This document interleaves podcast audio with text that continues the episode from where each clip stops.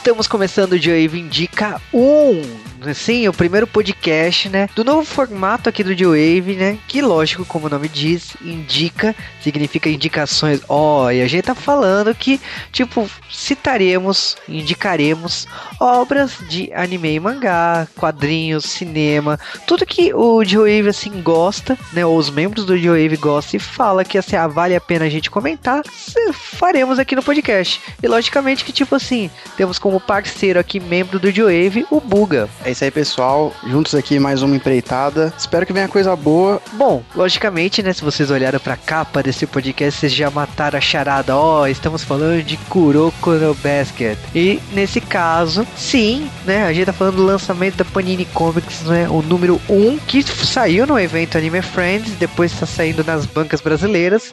E que é o mangá da Shonen Jump, naquela revista que todos os animes, né? Praticamente mais famosos aqui do Brasil passaram, né? Para meninos né? Então, Dragon Ball, Cavaleiros, Samurai X, Video Girl Eye, esse não é tão conhecido. O Yu Yu Hakusho, Hunter x Hunter, e tipo, tudo que vocês podem imaginar que passou pela Shonen Jump. E a gente tá falando do mangá aí, do Tadatoshi Fujimaki, que ele criou esse mangá em dezembro de 2008 e tá aí em publicação, né? Mais de 28 volumes, é um grande sucesso. O pessoal compara muito com Slandunk, né? Que Slandunk foi um título também do criador de Vagabond, mas no caso aí foi um mangá que segurou a Jump, né? Porque lá em 1996 a Jump vendia absurdamente bem com Dragon Ball e quem manteve essas vendas aí com a chegada de One Piece e tudo mais foi o Slandunk. É, Slandunk ele pegou ali o restinho de Dragon Ball, né? O pessoal que já tava tava saindo de Dragon Ball, queria alguma coisa um pouquinho mais rebuscada, um pouquinho diferente, aí acabou indo pra Islandunk. Que também é tipo assim, ele é, já tava na reta final naquela época, já tava quase no fim. E tipo assim, acho que foram dois títulos pesados aí que acabaram juntos, né? Pra, um pouco depois, né? O Islandunk. E que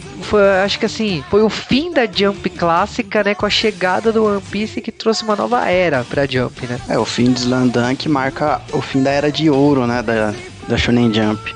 Que só foi recuperar um pouquinho das vendas, que eu acho que hoje em dia nem se compara com o que vendia antes, com One Piece, Naruto, Bleach. É, a, a, nova trindade da Jump, né? Mas a gente tá falando assim, então a gente tá falando de um mangá que tem 5 anos aí de idade, né? A gente tá falando do Kuroko no Basque, que começou, né, lá em 2008. E praticamente assim, o que, que a gente tem para falar dessa obra? Ela começa praticamente como toda obra de esportes, né? A gente conhece uma escola, no caso a escola Teiko, que é a escola secundária, e tipo assim, tá rolando aquele recrutamento básico, né? Tá começando o ano letivo, os clubes clubes da, das escolas estão recrutando, porque sim, né? Começou o novo ano, novos alunos, então, tipo assim, a gente tem que renovar, né? Os, os clubes, né? Tem que até aumentar o número de, de participantes. É, isso é uma coisa que é tão estranha pra gente, porque a gente não tem nada a ver com isso, né? A gente não tem clubes, não tem atividades extracurriculares. É uma coisa assim que pra gente é inimaginável, a gente entrar na escola e ter que escolher um, um clube, uma atividade, né? É, alguns clubes até é, perigo de acabar, né? A gente já viu em Kenyon que, tipo, o clube da música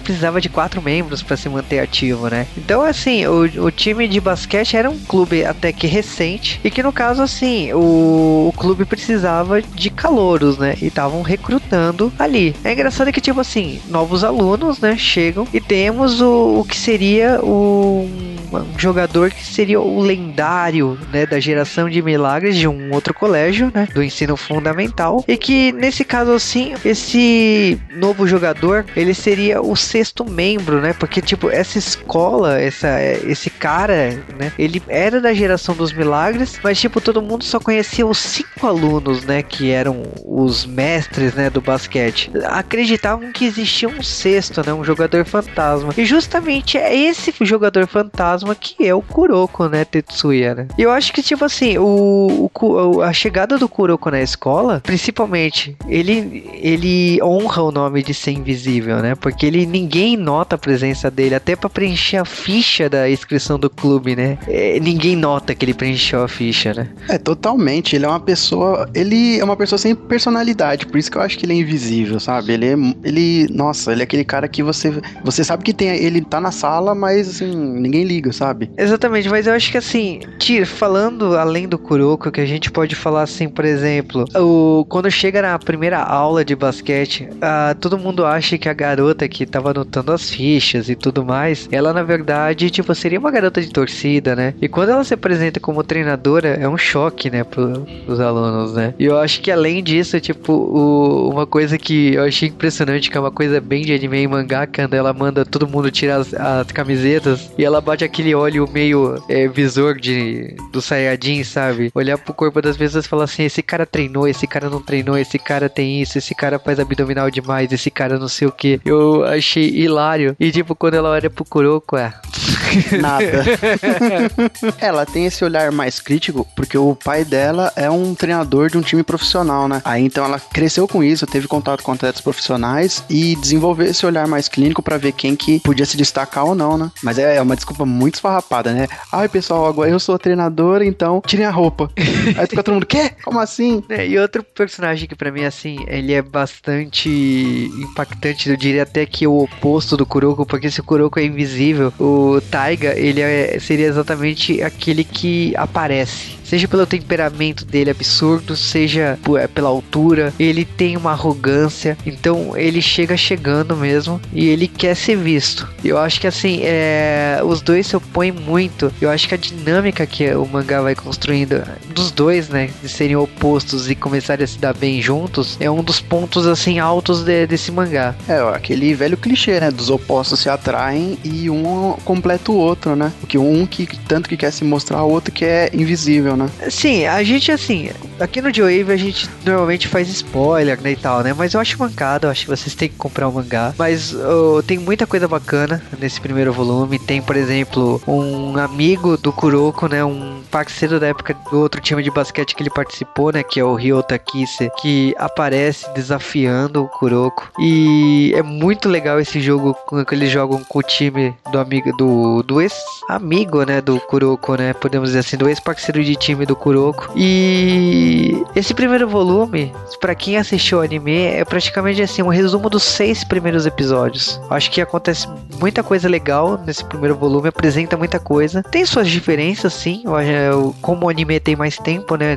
Tem mais minutos aí, cada capítulo desenvolve melhor os personagens. Mas como um todo, é uma ótima adaptação, assim, o anime. Seguiu a risca o mangá original. E eu acho que é um mangá que, para mim, abre precedência para outros títulos de esporte vir pro Brasil. Eu acho que o Kuroko, além de ser parecido com o Slandunk, ele tem muito uma pegada de Prince of Tennis. E eu acho que é, é um título que eu gostaria muito que viesse pro Brasil. Então eu espero que o Kuroko no Basket ele prove que existe um mercado interessado por mangás de esportes. É, eu não assisti o anime também como para poder ter uma base maior do que sobre as mudanças, mas eu concordo muito com o que o Juba disse, assim, é um, o primeiro volume já dá uma ideia de tudo que vai acontecer na série, né?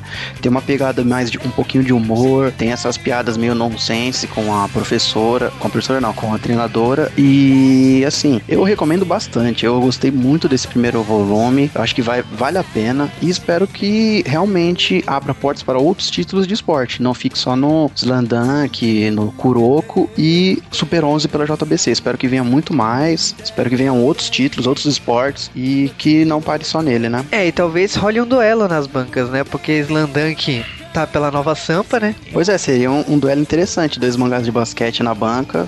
Kuroko, que é um sucesso recente, e Slandunk, que é um sucesso, digamos que um, já é um clássico, né? Slandunk já pode ser tratado como um clássico. Exatamente.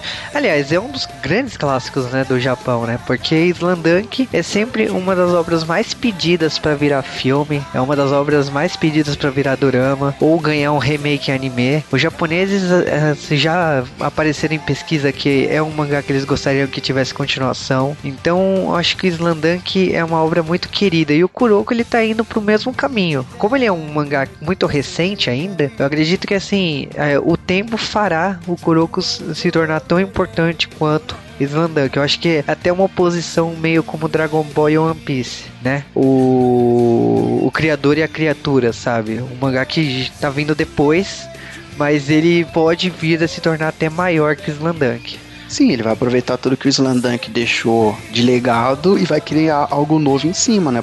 Aproveitando a ideia. Eu acho que sim, ele tem tudo para ser um sucessor espiritual e caminhar nesse sucesso, né? Exatamente. Bom, para quem gosta do anime, né, vale lembrar que o anime foi lançado aqui no Brasil também, não na televisão, foi lançado por stream, né, pelo Crunchyroll. Então, tipo, é um anime que já tem duas temporadas, né, uma lançada em 2012 e a segunda em 2013 para 2014, e já tem uma terceira temporada aí para ser lançada. Então, tipo, para vocês terem uma noção como o anime também é um grande sucesso e eu acho que vale também se você quer caçar, descobrir como que é a animação e ir atrás do, do Crunchyroll para assistir o, o Kuroko no Basket, né? Não só vale, como você vai estar tá apoiando a vinda de mais animes pro Brasil, né? Porque já que a gente não tem mais espaço na TV aberta, o que sobrou é o streaming, né? Então, se você tiver, você, você gosta da mesmo da obra, assista oficialmente, né? Não vai procurar meios ilegais, não. Exatamente, bom.